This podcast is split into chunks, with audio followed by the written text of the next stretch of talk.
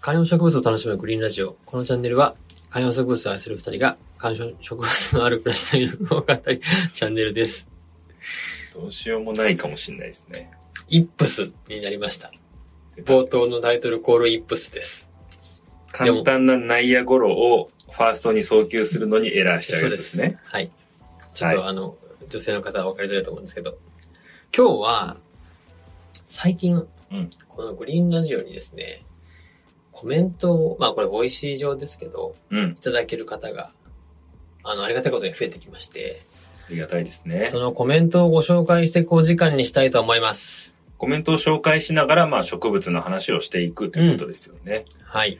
多分皆さん植物の話、友達とかとするの楽しいんじゃないですかうん。そんな感じでね、うん聞いていただければというふうに思っております。はい。はい。ということで、例えばですけど、最近ですとですね、山高さんうんからいただいたコメントなんですけど、その、今日、長谷部さんからペペロミアの名前が出てきて嬉しくなりました。あーまさに、えーお迎えした子たちなのです。肉厚で丈夫そうですということで、えーペペロニアあーセルペンスとおオブツシフォリアをお迎えしたということで、うんちょうど僕らがペペロミアのお話をした時に、ご自宅にお迎えをされたということで、シンクロしたなんていう話もありましたね。うーん、じゃあこれ運命のペペロミアということになるんじゃないですか、は運命、そうですね。運命のペペロミアですね。い ちょうどあの、確か、あの、紺色の壁をね、うんうん。どういう風にしたらいいかみたいな感じで、不入りの植物がいいんじゃないんですかみたいなお話をした時に、ペペロミアのお話をした時に、山高さんとシンクロしたと言ったことがあったかな、なんていう風に思います。結構ね、やっぱ買って、買われてるリスナーさんもいるんだなと、こうやっぱ見ると感じますよね。僕らのこれ影響力があるって言っていいんですかすごい強気ですね、今日 なんか。でもでも、確かにこのコメント、山中さんのコメントに続いてるところで言うと、うんうん。シェフレラもお迎えしたし、寄せ植えにミントも入れました。グリーンラジオの影響力半端ないとやってくれてるんですが、ちょっと一個、はい。ちょっと注意しなきゃいけないなと思うのが、うん。寄せ植えにミント入れてるんですよね、山中さん。ちょっとこれ、ちゃんと放送聞いてますかねちょっともしかしたら、うん。後で後悔するかもしれない。ミントの恐ろしさが。ミントはね、本当に、どんどんこう、侵食していくというか、広がっていくので、で、地上部だけを処理しても、はい。実はこう土の中が生きてたりするので、うんうん。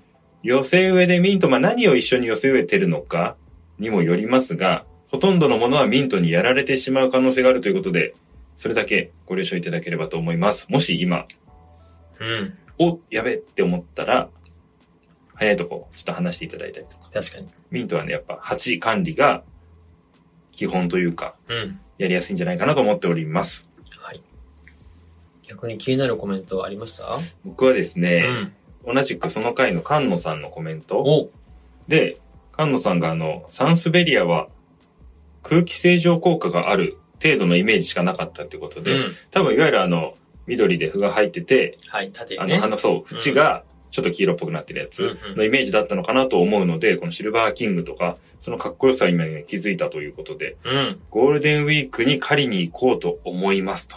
おー皆さんゴールデンウィーク何を買う予定なんですかね 皆さん買う前提のあれですけど、この、ちょっと狩りに行こうと思いますって、もう、モンスターハンターの世界観ですね、これね。一狩り行こうぜってやつですね。ええはいはいはいはい。いやー、ゴールデンウィーク、今迎えるにはいいですよ。い気や、温ももうい安い定時してます期し。ですよね。うんいや、もう、エバーフレッシュ、すごいことになってるよね、この一週間ぐらい いやねー、。すごい。本当にすごい。僕らな、ちょっとほら、好きなんで、はい。年末年始も買いましたって放送してましたけど、はいはいはいやっぱり、大変だよね、ね。そうそう、買うのに一番いいのはもう今なので、うん。今買って、えー、梅雨前ぐらいまでで馴染んで、うん。夏にぐっと成長して、で、秋も成長して、完全に家の中の環境に馴染んだところで冬を迎えるみたいな。いや、そうですよ。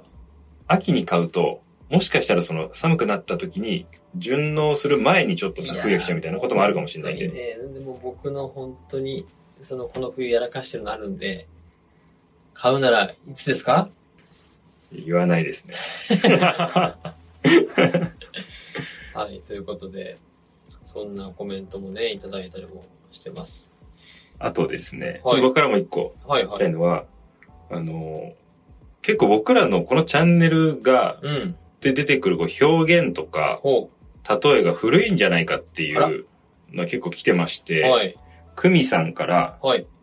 朝の通勤中、農学部への道、電波少年、検証生活で爆笑しました。おう知らない世代も増えたんだろうなと懐かしみましたということで、ほうほうこれはあの、ボイシーに研修に来てくださっている NHK アナウンサーの栗原さんがゲストで出演した回なんですけれども、その時に栗原さんが農学部だったということで、はい。えー農学部すごいですねって話から、ほう農学部に入るための、なんかこう、勉強頑張りましょうみたいな話になり、なりましたね。まあ、東大への道になぞらえての農学部への道、そして電波少年だって話だったんですけど、だいぶジャンプしましたけど。古いということで、なんかもうちょっと今っぽい番組で例えないと、そうですね。何ですか今っぽい。東大王みたいなことですかああ、え、それも結構もう長寿番組じゃないですか何が長寿番組かわかんなくなってきてますね。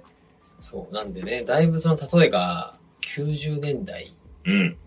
2000年代うん初頭の、実はもう20年ぐらい前の例えなんで、こいつら実は結構生き生きワンワン楽してるけど、実は結構いい年のおじさんなんじゃないか疑惑いやいがやいかかやっいてやおり、ます。 Z 世 代ですよ。いやいやいや、嘘じゃん。 嘘。こういうことを言っちゃうのはそうなんでしょうね。はい。そうでしょうね。な Z 世代がうちら Z 世代って言わないもんな。そうですね。なんで、もしこの放送をお聞きの方が、うん Z 世代の方は、あ、こういうのが流行ってたんだなっていうのを、うん一緒に聞きながらですね、音声なんてググっていただいて、電波少年、検証生活みたいな感じでググっていただくと、一つまた、グリーンプラスアルファですね、うん平成を学べるんじゃないかと、確かいうふうに。思います。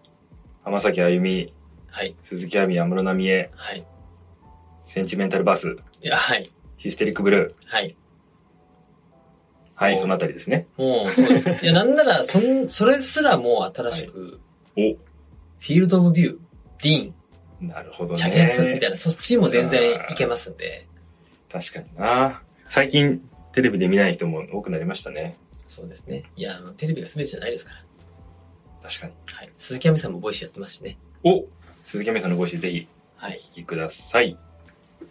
で、あとはですね、僕もちょっと、これあの、ツイッター上でね、うんあの、コメントをいただいて、おっと思ったんですけど、最初ね、あの、現の方のツイッターの方にね、はいアクション、リアクションがあったんだけど、長澤さんというですね、ボイシーのパーソナリティさんが、実は、空気、あの、植物の空気清浄効果うんがあるらしいというですね、その僕らの放送と同じニュースを取り上げて放送をしていたということが、はい。同じ、本当ほぼ同じすれ違いぐらいでね、はいはいさはれい。てたってことが、僕らのそのツイートのシェアを見て、なんかこう、僕らの放送パクったわけじゃないんですけど、被りました、みたいなですね、うん。コメントもいただきましたけど、結構そのね、観葉植物のニュース取り上げてる方もいらっしゃるんだな、というふうに思いましたね。。長澤さんがその被っちゃってすいませんみたいうなんことを言ってくださってたんですけど、はい。どんだけ視座が高いんだと。 そうですよね。はい。いや、ほんとそうです。なんで、なんかね、僕らこそなんかすいません、なんか同じネタで皆さん話したらいいですね、そうですよ。という感じなんで、まさかの同じニュースを読んでたと。うん。こっちはもう当てどなく喋ってま すから。なんならもうこの間コメントで、あの、ゆかりっちさんからも、はい。僕は自分でも言ってま、僕らも自分で言いましたけど、グリーン界の大衆食堂だということで、うん。もうね、アカデミックな話ではないんですよね。そうですね。もうスポーツ新聞広げて、はい。ちっちゃいテレビを、こう、顔を上げてみるみたいな、うん。いう感じで、楽しんでもらうチャンネルがこのグリーンラジオでございます。はい。ちょっとやってるうちにだいぶ対象色が強いんじゃないかっていう結構周りからの指摘があったんですけど、もうそれ以上でもそれ以下でもないんで、それでやろうって話に。そうです最ね。初はね、もうちょっとおしゃれな感じになるのかなって思ってたんですよ。もうね、ゴルゴ13が全巻揃ってる系の、もうちょっとなんかはいほら、なんていうの世界観で言うと、中川正七商店みたいな、あーはい北欧暮らしの道具店みたいな感じになるのかなと思ったら、ちょっとね、街の中華料理屋みたいな感じになってきちゃって、そうだいですねぶおかしいなと思ってるんですけど。はい。そんな感じでコメントもたくさんいただいておりまして、皆さんからのコメントが僕らの励みになりますし、うんあのー楽しかったでもいいですし、こんなことできますかとか、こんなことを話してほしいです。いろんなコメントお待ちしてますんで、皆さんからのコメントお待ちしております。良いゴールデンウィークをお過ごしください。